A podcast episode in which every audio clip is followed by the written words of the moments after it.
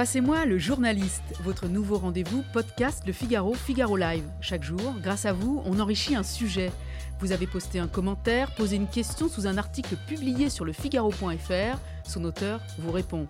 Alors tout de suite, direction la newsroom du Figaro. Bonjour Jean-Marie Guénois. Bonjour Charlotte. Vous êtes rédacteur en chef spécialiste des questions religieuses au Figaro. Un article que vous avez signé suscite beaucoup de réactions de la part de nos lecteurs sur le Figaro.fr. Il s'agit de celui que vous avez consacré au défi de l'Église face aux autorités pour sauver les messes publiques catholiques. L'épiscopat souhaite restaurer au plus vite ces messes en assemblée qui sont interdites pour raisons sanitaires.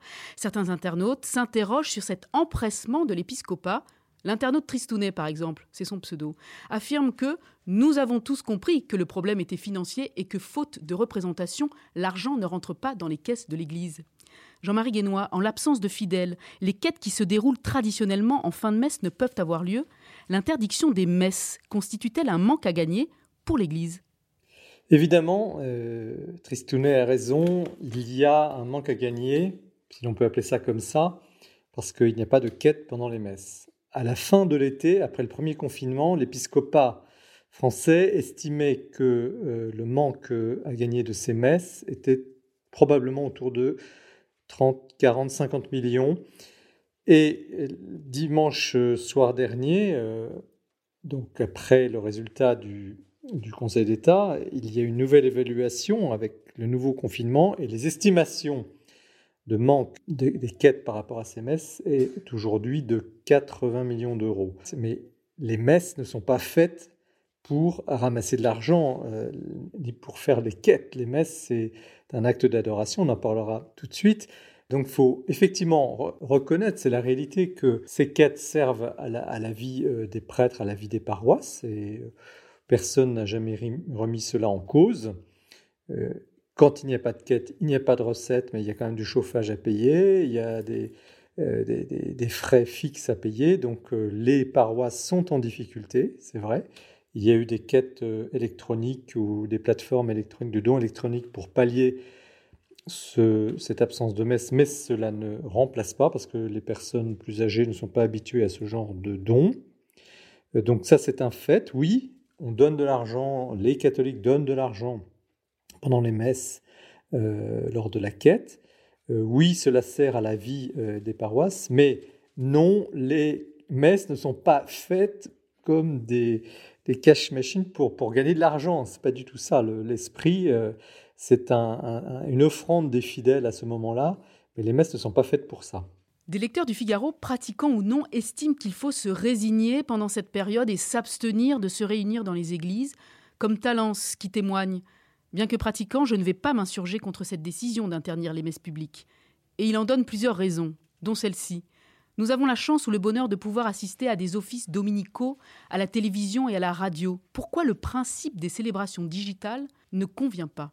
Tout d'abord, euh, quand l'Église demande ses messes, elle ne demande pas un privilège.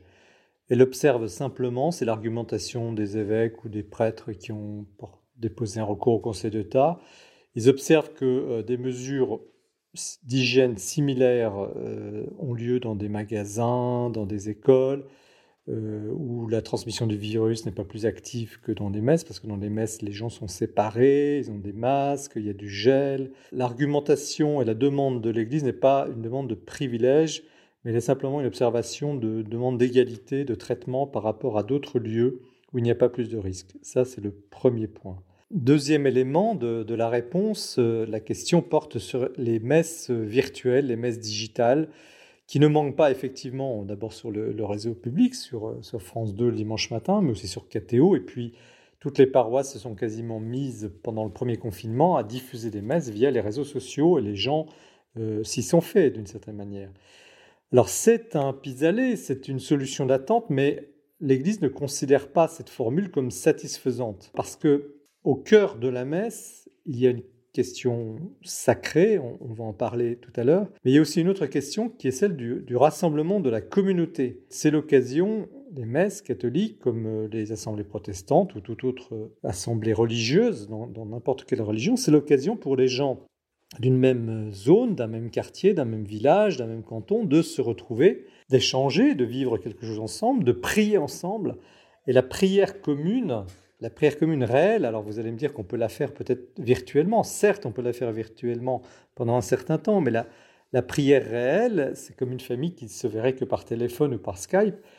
Euh, à un moment donné, elle aurait besoin de se voir en, vrai. Et c'est ça la demande. Les outils informatiques sont, fort utiles et, je crois que l'Église d'ailleurs euh, l'a noté dans ses différentes interventions euh, récemment autour du confinement. Évidemment, c'est une bénédiction pour tout le monde, mais elle ne remplace pas la, réalité d'une assemblée, d'un contact humain, d'un soutien individuel. Euh, vous savez, les gens souffrent aussi beaucoup de solitude, comme partout, ça n'échappe à personne. Et pouvoir venir en assemblée euh, pour prier ensemble, se soutenir, ça compte énormément. Donc voilà euh, pourquoi l'Église dit, bien sûr, les moyens digitaux sont utiles, mais ils ne remplacent pas la qualité, la chaleur d'une assemblée, la chaleur du contact humain, la nécessité du contact humain.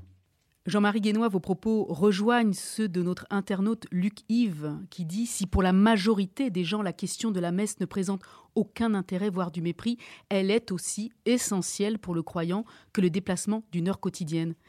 Jean-Marie, quelle importance revêt pour les fidèles le fait de se réunir euh, physiquement en assemblée? C'est beaucoup plus que ça. Euh, l'internaute là vient de mettre, ouvrir la piste sur euh, ce qu'on appelle le mystère très difficile à définir parce qu'il est par nature invisible. Mais la messe, c'est le lieu, effectivement, d'abord de l'écoute de l'évangile. Toutes les messes euh, se déroulent en deux parties. La première sont des, des prières, des lectures, donc lecture de l'Ancien Testament. Puis, deuxième partie, c'est la partie mystagogique, le mystère. Et c'est quoi ce mystère? C'est la reproduction de la dernière scène du Christ, donc le, jeudi saint, avant, la passion sur la croix, selon la tradition chrétienne. Hein. Que se passe-t-il à ce moment-là? Le prêtre reproduit sur l'autel, cette table euh, sacrée, euh, consacrée en tout cas, il reproduit euh, les gestes du Christ du jeudi saint, qui offrait le pain et le vin et qui deviennent, dans la tradition chrétienne, le corps et le sang du Christ. Alors, beaucoup de gens ne croient pas du tout à cela, disent que c'est une illusion, disent que c'est faux. Et beaucoup y croient, dur comme fer, c'est le sens même de leur vie. Ils, considèrent que le Christ est réellement présent dans l'Eucharistie. Et là, on est au cœur du mystère. C'est ça, c'est ça toute la question dans, la tradition euh, chrétienne. Présence de Dieu à la messe, à, travers cette Eucharistie qui a été célébrée là par le prêtre avec un simple morceau de pain et, un peu de vin. Et puis se termine, tout cela se termine par la communion, donc les gens euh, viennent en procession et reçoivent euh, cette hostie. Ceux qui viennent là le dimanche et qui ont besoin, et certains y vont même chaque jour, ont besoin de cette nourriture. Ça s'appelle une nourriture spirituelle, mais dans la foi, d'ailleurs très respectable, on peut ne pas y croire évidemment, mais c'est extrêmement respectable. Il y a quelque chose de sacré, d'essentiel, une sorte d'essence de, divine dont on a besoin pour, euh, vivre. Et, il y a des gens qui, ne peuvent pas s'en passer ou qui ont du mal à s'en passer. Alors l'Église dit que c'est vrai, il y a ce qu'elle appelle la parole de Dieu, c'est-à-dire la lecture des évangiles. Les protestants sont très en avance, c'est leur caractéristique sur ce plan-là. Mais l'Église catholique, elle, insiste beaucoup sur l'Eucharistie, donc cette deuxième partie de la messe, cette nourriture, cette communion qui est euh, une, nourriture divine, vitale, essentielle, que les catholiques, effectivement, ont du mal à expliquer euh, sur la place publique. Parce que c'est ça le, grand, la grande raison pour laquelle ils demandent la messe. C'est pas seulement pour se retrouver et aller boire ensuite un, apéritif à la sortie de la messe dans un verre en, en plastique. C'est pas du tout ça. le sens profond, c'est une sorte de soif spirituelle pour recevoir cette communion, cette nourriture à, travers la communion. Donc voilà, voilà la clé euh, de, de, cette affaire en quelque sorte.